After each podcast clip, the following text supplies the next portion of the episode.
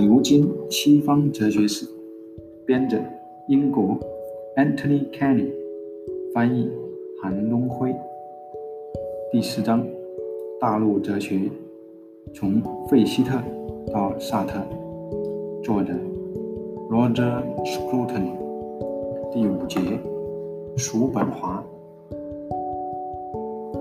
马克思与黑格尔对立，既是马克思深刻而持久地受惠黑格尔的表现，也是指格复命的行为；而叔本华与黑格尔对立，则更多属于兄弟戏强。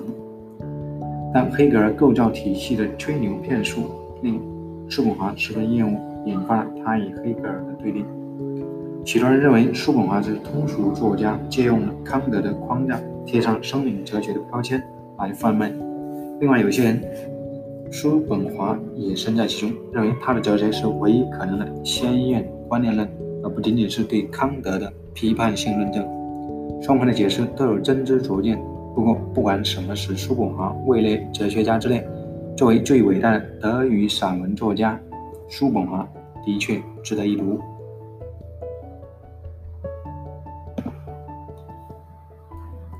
听过。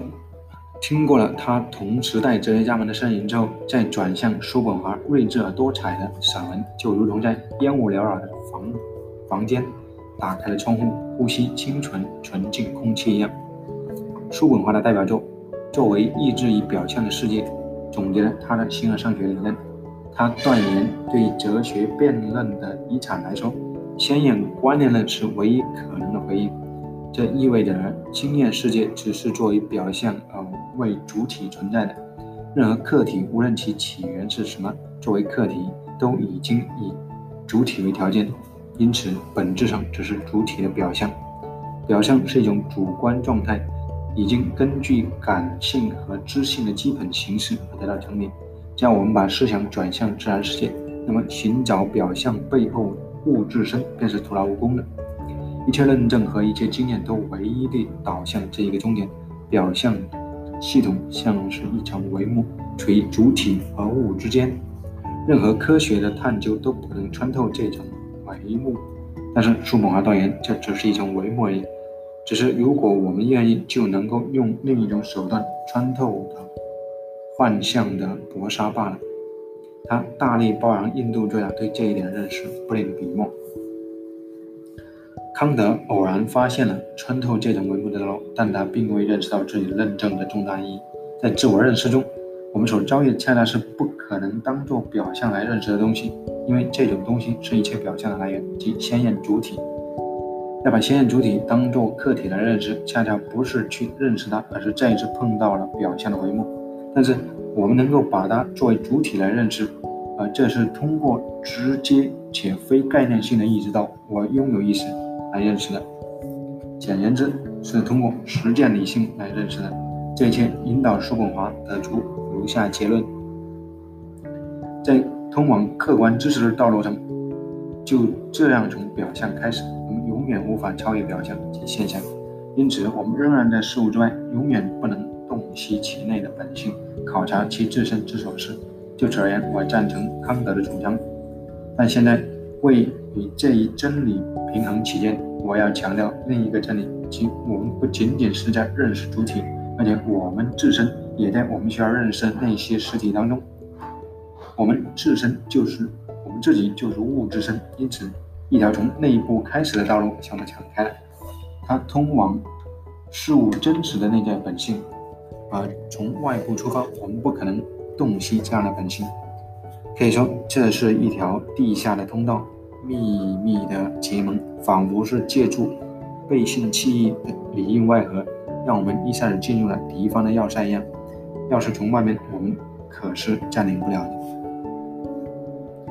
我的本质是意志，即康康德的实践理性，而我对自己的直接而且非概念性的意志，就是对意志的意识。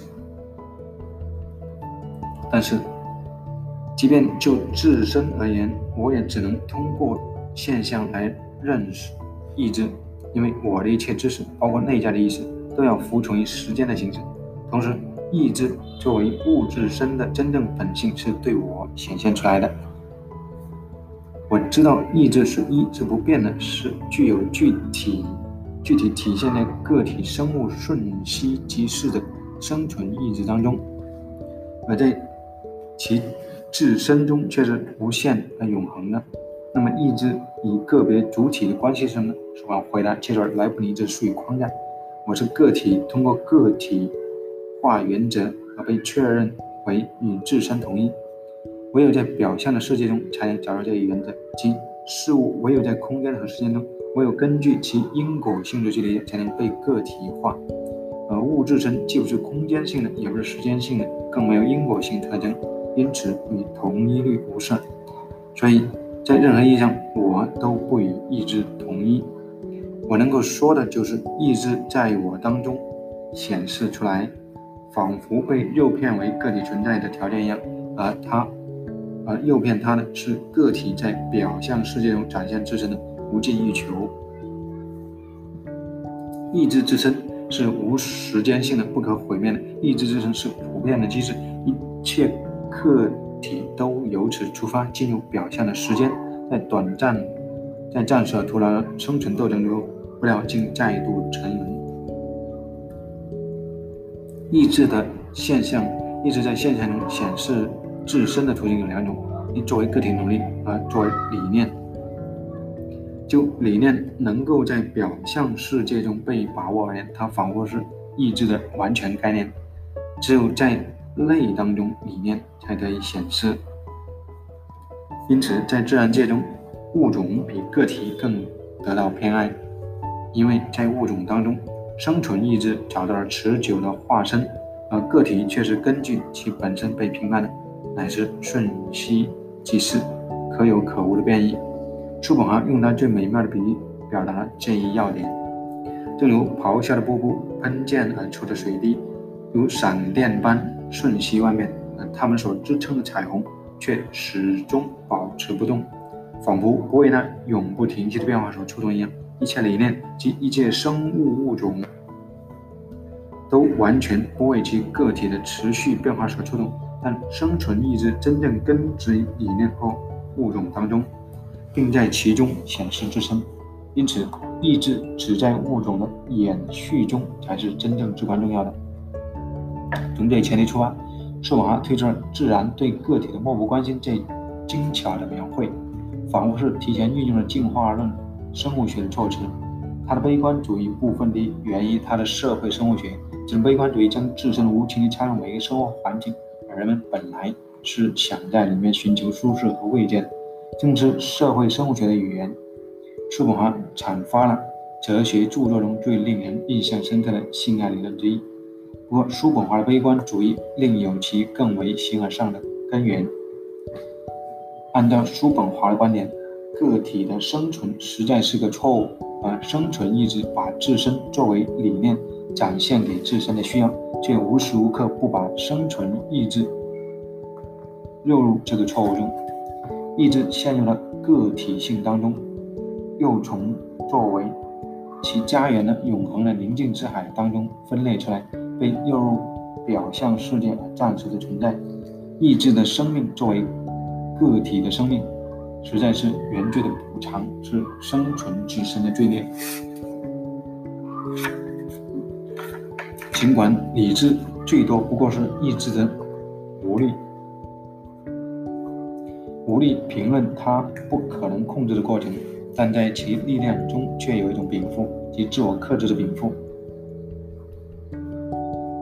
理智通过表明我们对死亡没有什么可以畏可以畏惧的。反而会得到一切，就能够克服意志对死亡的抗拒。死亡不可能扑灭意志，而且尽管死后留下的不是个体物，而是普遍者，这也不应当令我们忧虑，因为作为个体的生存本来就是个错误。首先使我们遭受一切痛苦，叔本华就以这种方式为自杀做了辩护，但是。他从未表明自己有采取自杀这一步的倾向。意志浸染着我们的一切思想和行动。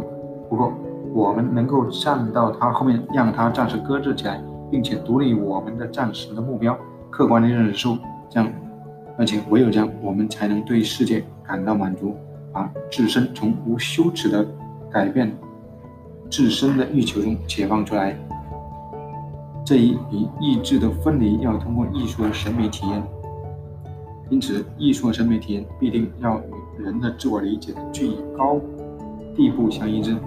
实际上，正是通过一种特殊的艺术及音乐艺术，我们才能够领悟以另外的方式永远向我们隐藏的东西。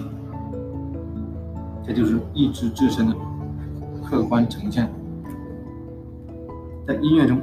我们聆听到的不是我的意志，而是你的意志。但意志与个体的一切努力，与欲求和恐惧的一切对象相分离，并成为客观和可理解的。旋律和转调向我们呈现的是纯粹理想性的运动。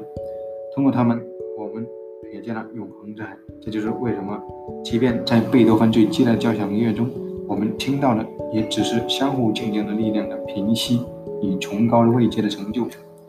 在音乐中，意志与自己游戏，如同波浪在海的平面之上一般。叔本华对他的哲学的运用，想象丰富，气韵生动。在他的文章中，叔本华表现出一种非凡的能力，能够从他的体系中用魔力召唤出对人类命运。新奇而惊人，却总是恰当和敏锐的观察。它的体系用日常使用的，是用于日常使用的，不是费希特的抽象行话，而是武器，用来反对萦绕在他周围的肆无忌惮的乐观主义。他对自己悲观主义觉得欣赏的过了头，一定要让读者坚信他真的相信这一结论。他对流行的偏见冷嘲热讽加以攻击。与其说显示了他所鼓吹的自我克制，不如说是显示了更多对生命的依恋。他确实以自己的方式傲慢而专横，而且略带乖僻，这使他即便睡觉的时候也总是带着随身带着一把上了膛的手枪。但他的性格是喜爱交往，他爱美酒、女人和歌，过了一种以自我为中心的通常的学术生活。黑格尔受到公众的欢迎和接受。他对此极度痛苦，但他自己的哲学也有了广泛的影响。叔本华不仅容易理解，不仅以容易理解的方式展现了科德的，展现了康德的体系，也使之与19世纪中期德国的流行口味相投。这种口味是一种陷于困境的希望和浪漫主义的听天由命。通过他的意志与自我克制的哲学，叔本华把新的生命形式。或至少是新的死亡形式，赋予了基督教文化。没有叔本华，既不可能有我们所认识的格瓦纳，也不可能有尼采。正是尼采最终选择了意志而非自我克制，遂使德国浪漫主义哲学曲终人散。